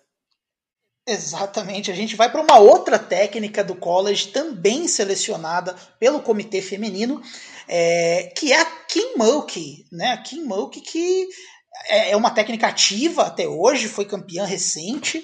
É, entre do, uma técnica da Universidade de Baylor, né, um time, um programa muito tradicional da, Division One da NCAA, ela que trabalha é, há bastante tempo é, como, dentro, como, comandando o programa das Lady Bears. E se a gente pegar todo o, todos os programas do, do college masculinos e femininos, é, ela é a única que conseguiu ganhar um título como jogadora, assistente técnica e técnica. E dentre a, o, os técnicos que ganharam pelo menos três títulos, ela é a única mulher. Então ela tem uma série de recordes aí envolvendo vencer, o que já mostra como ela é dominante aí, né, como, como treinadora aí na NCAA. Eu sou suspeito para falar porque eu amo a Kim Mulkey acima de tipo, quase qualquer pessoa no basquete da atualidade. Mas para mim, assim, sabe tipo o Cavaleiro do Zodíaco, que você tem uma pessoa que ela é a reencarnação da deusa Atena? A Kim Mulkey é a reencarnação da deusa Atena, porque ela, tipo, ela é perfeita em tudo, é muito irritante, e eu digo isso no bom sentido. Primeiro, ela se graduou no high school com um GPA, né, que é tipo a prova unificada que eles fazem perfeito, de 4, que seria o equivalente a tirar um 10 no gabaritar FUVEST, basicamente. Né? Ela foi bicampeã e All-American como jogadora na Louisiana Tech. Desses dois títulos que ela ganhou, inclui o título da NCAA de 82, que é o primeiro título da NCAA do basquete feminino. Então ela literalmente foi é, a campeã do primeiro título da NCAA possível. E ela está no, no Hall da Fama do basquete feminino como jogadora. E agora ela entra no Naismith como técnica. Né? Exatamente, aqui em que ela foi uma jogadora. Ela, inclusive, estava no Mundial de 83, acontecido no Brasil, no ginásio do Ibirapuera. Ela foi uma. Ela pertencia à seleção dos Estados Unidos que fez uma final icônica contra a União Soviética e tomou um game winner e perdeu na, no, no, último segundo uma final assim é, é, tranquilamente um dos melhores jogos que eu já vi na vida esse jogo os dois jogos é... foram decididos na última posse o primeiro os Estados Unidos teve um game winner que não entrou no último segundo e no segundo jogo que era o jogo da medalha de ouro a Helena Chalsova acertou o game winner no último segundo para a União Soviética então ela é medalhista de prata aqui no Brasil Exato. E por outro lado, ela conquista a Olimpíada de 84 como, como jogadora. É uma Olimpíada bem marcante do, do feminino especificamente. O time que tinha Cheryl Miller, que tinha outras jogadoras icônicas. Ela que é, é uma geração que é, é um momento que não tinha uma liga profissional nos Estados Unidos no feminino, né? A gente contou essa história no nosso episódio da WNBA. Então as jogadoras que queriam se profissionalizar, ou elas iam jogar na Europa, ou elas não iam se profissionalizar. Então, muitas jogadoras se aposentavam e escolhiam não se profissionalizar. Ela foi uma delas, então ela decidiu se manter nos Estados Unidos. Ela não se profissionaliza, apesar de ter o talento para ser uma grande jogadora, para assumir uma posição de assistente técnica na universidade que ela jogou, que foi a Louisiana Tech. Né? E ali ela, ela fica alguns anos como assistente técnica, eventualmente ela vira uma. Ela, ela faz a transição para a posição de técnica, mas em 2000 ela se transfere para Baylor, e é ali que ela constitui o legado dela como uma das maiores treinadoras da história do basquete colegial dos Estados Unidos. Né? São 20 anos onde ela conquistou três títulos com Baylor em 2005, 2012 e 2019. É, é um programa absurdamente dominante, onde ela basicamente monta defesas absurdamente impenetráveis. Todo jogo que você assistir contra Baylor, você vai ver. É, inclusive, é, tem gente que até critica aquela coisa meio é, Detroit Pistons de 2004, assim, ah, é uma defesa muito coletiva, é, o basquete fica mais feio, mas ela ganha. O objetivo do basquete não é ser bonito, é vencer. E, e nesse sentido, ela ganha e de forma dominante. E... e ela, inclusive, é, trabalhou aí com bastante é, estrelas da WNBA atuais, né? Destacando nominalmente a Britney Griner, que é a pivô do Phoenix Mercury, que é uma das principais jogadoras. Principais defensoras, não coincidentemente. Exatamente, uma pivô aí com um histórico. A pivô que sempre dá enterradas, então se você vê enterradas, vídeos de enterradas da WNBA, provavelmente a Grind enterrando, é, foi trabalhada por ela. Então ela tem esse histórico de construir defesas muito fortes, coletivas e dominantes como, treina, como treinador. E desde que ela assumiu o Baylor em 2000, só um ano que foi 2003, Baylor não foi pro torneio da NCAA. Só uma vez em 20 anos. E assim, a, a, lista, a, lista, de accolades é impressionante, né? Porque ela assume em 2000 e Baylor tinha, era péssimo, tipo, tinha tipo, 7 vitórias, 20 derrotas no ano anterior. Se o som ficar ruim é porque começou a chover pra cacete aqui. Tá? Vou até fechar a janela e morrer de calor aqui porque tá, putz, feio. Vamos lá. É, Ok. Pronto. Ah, Eu tô embaixo do edredom, cara. Você não pode reclamar de fechar a janela. é, isso é um bom ponto. Eu vou aceitar seu argumento. Você deve estar suando pra cacete. Uma coisa meio Rudy Tomjanovic, assim. Tem gente pior. Eu vou dar um soco daqueles em você, às vezes. Né? E, não, então, ela assume em 2000. Em 2005, eles são campeões nacionais. Eles ganham de Michigan State. E ela se torna só a quarta pessoa da história da NCAA Division One a ganhar título como jogador e técnico. E, obviamente, a primeira mulher. A única a ganhar como assistente, assistente técnico, perdão, técnico, assistente técnico e jogadora. Em 2012, não só ela vai ser campeã, mas como ela vai ser campeã invicta, 40 vitórias, 0 derrotas para Baylor, rumo ao título. Mas, se eu não me engano, quebrou o recorde de mais vitórias em uma temporada da história do college. Do college, homem e mulher, do college, não do college feminino. E aí, ano passado, em 2019, voltou a ganhar o terceiro título, que coloca ela também numa lista muito selecta, com o Geno Auriama e com a Pat Summit como os únicos técnicos da Division One eh, feminina com três títulos, né? Então, assim, é uma é uma, um currículo dos mais absurdos que você vai encontrar. E para mim isso transcende até um pouco além, porque assim, só pelo currículo, como você diz, ela já estaria assim em três Hall da Fama. Né? Se você tem uma frase famosa do do, do putz, esqueci, é do Bill James, da MLB sobre o Ricky Henderson. Se você dividir o Ricky Henderson no meio, você tem dois Halls da Fama. É, eu, eu me sinto assim sobre a Kim Mulkey. Se você dividir ela em três, você tem três Halls da Fama. Né, porque ela é tão boa assim. Mas para mim o mais impressionante é que assim, não dá para contar a história do basquete feminino colegial dos Estados Unidos, especificamente, na verdade, especificamente do torneio da NCAA, né, que como a gente disse, foi criada em 82 e ela foi parte do primeiro time campeão. Não dá para contar a história desse torneio sem ser através da história da Kim Mulkey, porque desde a criação desse torneio em 82, só dois anos, dois anos em 38 temporadas, ela não esteve no torneio da NCAA, ou como jogador, ou como assistente, ou como técnico. Duas vezes, em quase 40 anos. né? Ela sempre esteve lá, ela sempre ganhou, ela sempre foi bem sucedida, e chega um ponto, é que eu já falei isso 15 vezes, já falei isso sobre a Subird, já falei isso sobre a Maya Moore. Chega um ponto onde você ganha tanto em tantas situações diferentes, em tantos contextos diferentes, que não dá mais para você nem cogitar ser uma coincidência. Exatamente. Então acho que deixa claro aí como a Kim Mulkey, apesar dela ser uma técnica ativa ainda, ainda vai ter É bastante jovem, ela tem 58 ainda. Exatamente, ainda tem bastante título para ganhar, mas ela já tem um caso bom o suficiente para ser uma indiscutível Hall da Não, Fama. ela é maravilhosa, ela é absurdamente impressionante. Ah, eu falei, ela pode ser Hall da Fama como jogadora, como técnica, como figura histórica, porque ela é incrível. E se você, assim, tiver um tempo, joga no Google como quem não quer nada, Kim Mulkey Fashion, porque ela usa umas roupas muito da hora.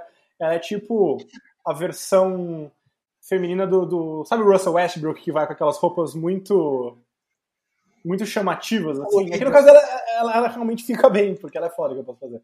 Mas é aquelas roupas muito tipo, esse é meu estilo e não tô nem aí pro que você pensa, sabe? Eu adoro ela, adoro a personalidade dela, adoro o currículo dela, adoro o que ela fez em Baylor, adoro o que ela fez pelo basquete feminino. E, putz, eu amo demais a Kim Mulkey, eu fico muito feliz que ela tenha entrado, porque, tipo, já tava mais do que na hora, né? Perfeito.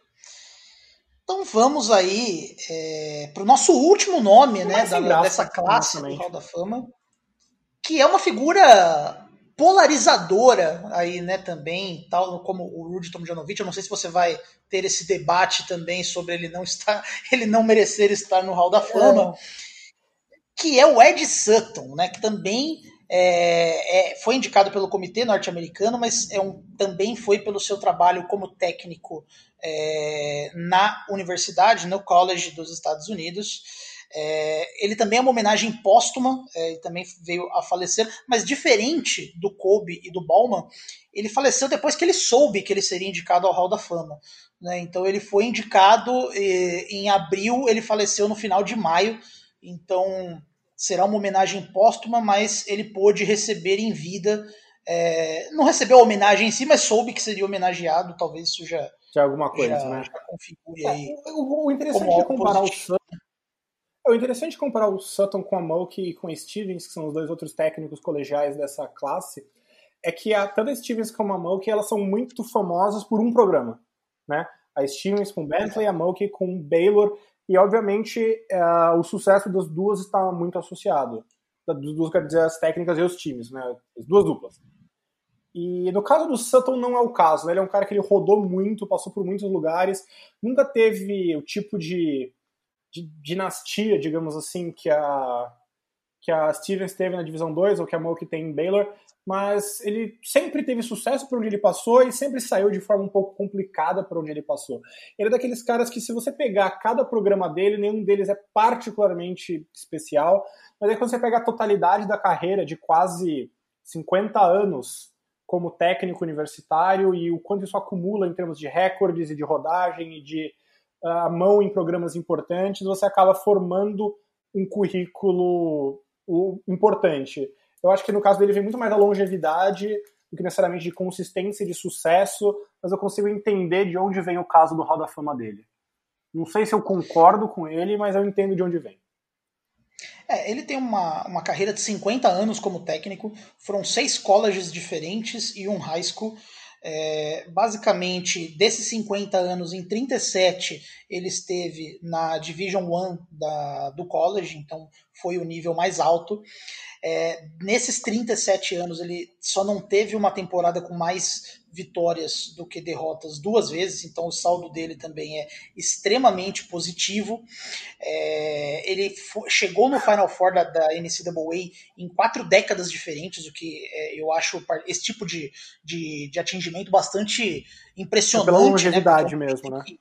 Exato, o basquete muda muito, as regras, o tipo de jogador, então você assumiu numa posição de técnico você conseguir ser relevante em décadas tão distantes uma da outra é de fato algo impressionante. E, mas ele também tem algumas manchas na Muitas. carreira, né? Particularmente vale destacar o caso de Kentucky, onde ele teve uma passagem por quatro anos. E ele foi envolvido num escândalo onde encontraram né, o pai de um aluno é, um, um envelope com dinheiro para um pai de um aluno com o, é, o, o, quem enviou era um assistente técnico dele, né? E, e, existe aquela coisa que os jogadores não podem receber dinheiro no basquete colegial, mas existe muita corrupção, então existe essa questão de que estariam pagando por fora. A NCAA entrou numa investigação sobre isso. Ele fingiu que não era com ele, foi para outro programa e Kentucky acabou sendo banido, né? Passou dois anos aí sem poder competir, sofreu Quase bastante. Chegou muito perto de receber a pena de morte, que para quem não sabe o que significa, é quando você é obrigado a fechar o seu programa de basquete por um determinado tempo. Completamente, assim, você não pode ter nada, recruta, ginásio funcionando nada, né? E é, é assim, acho que o, na carreira dele, tirando esse caso no Kentucky, que é por outros motivos, acho que o único que ele destacou mais foi por Arkansas, né? Ele começou em Creighton, teve uns anos ok, foi para Arkansas, depois foi para Kentucky, depois foi para Oklahoma. Oklahoma State foi onde ele teve mais sucesso né? Foi para dois Final uhum. Fours, foi para um Elite Eight, enquanto, mas acho que em Arkansas talvez ele tenha assim, sido o trabalho mais icônico dele, né? Ele tem, entre outras coisas, uh, o, o, time do, do, Triplets, né? Que era o Sidney Moncrief, Ron Brewer, Marvin Delph. Uh, era um time bastante popular, bastante famoso. Ele teve uh, uma vitória muito famosa também sobre o North Carolina do Michael Jordan em 84. Foi uma puta de uma zebra também. Mas, de modo geral, é, foi um trabalho consistentemente bom e nunca excepcional, assim, né? Frequentemente, os melhores times sofriam upsets no torneio, o que, se você acompanha o college, você sabe que é normal, tá? Não é incomum você ter um time sendo surpreendido por uma série inferior. É que, como no caso do Sutton, virou meio que um tema, ele acabou sendo um pouco infame por isso também. De sempre perder para para times inferiores e raramente conseguir fazer o time muito além. Mas consistentemente é, bons times. E aí, obviamente, tem esse caso no Kentucky. Você, inclusive, sabe quem era o assistente que foi acusado de mandar o um envelope pro, pro, pro pai do Chris Mills? Era hum. Dwayne Casey. Olha e depois só. foi descoberto que não foi ele que enviou o envelope. Não sei se chegou a ser descoberto quem efetivamente enviou o envelope, mas ele foi inocentado. Mas era Dwayne Casey é, ex-técnico do ano do, do Raptors. Também conhecido como o cara que saiu um ano antes do Raptors ser campeão. Né? E, era um, e foi um time, assim, não, ele não foi exclusividade do Kentucky, esses problemas na época, era muito comum, na época, mesmo antes, na época da ABA, era muito comum você ter agentes já pagando os jogadores por baixo do pano para garantir que ele ia para uma liga ou outra, que obviamente é impossível. Mas era assim, era uma, foi uma sequência muito complicada, né? Teve o Eric Manuel, que foi um cara que, se eu não me engano, é, o, a, a comissão técnica teria fraudado o exame de admissão dele em Kentucky para ele poder aplicar para uma bolsa e jogar basquete, foi banido do, do college. Sean Kemp não é, foi para é, chegou aí para Kentucky, mas não jogou. O Rex Hepman saiu. O freshman, o Chris Mills, que era o cara que recebeu, o pai supostamente recebeu dinheiro, foi suspenso também. LeRon Ellis, é, problemas de cabeça. Então, assim, ele conseguiu muito talento e foi um caso que o talento foi tudo por água abaixo, porque não só pelos problemas de disciplinares que o time teve por violar as regras, mas porque ele uh, muito problema de personalidade também. Né? Ele é um cara com uma personalidade bastante complicada. No final da carreira se envolveu em muitos problemas com alcoolismo. Né? Se ele foi preso por dirigir bêbado, aí uh, se internou numa clínica, admitiu que tinha problema com álcool, chegou a voltar como assistente técnico, depois parou de novo, mas uh, foi uma carreira longa importante para o basquete universitário, mas não foi um cara que teve um grande trabalho, ou então que teve uma grande inovação ou revolução que tenha mudado o college, ou um cara que vá, tipo, você tirar o Edson, você não consegue contar a história, não, você conta a história numa boa, né?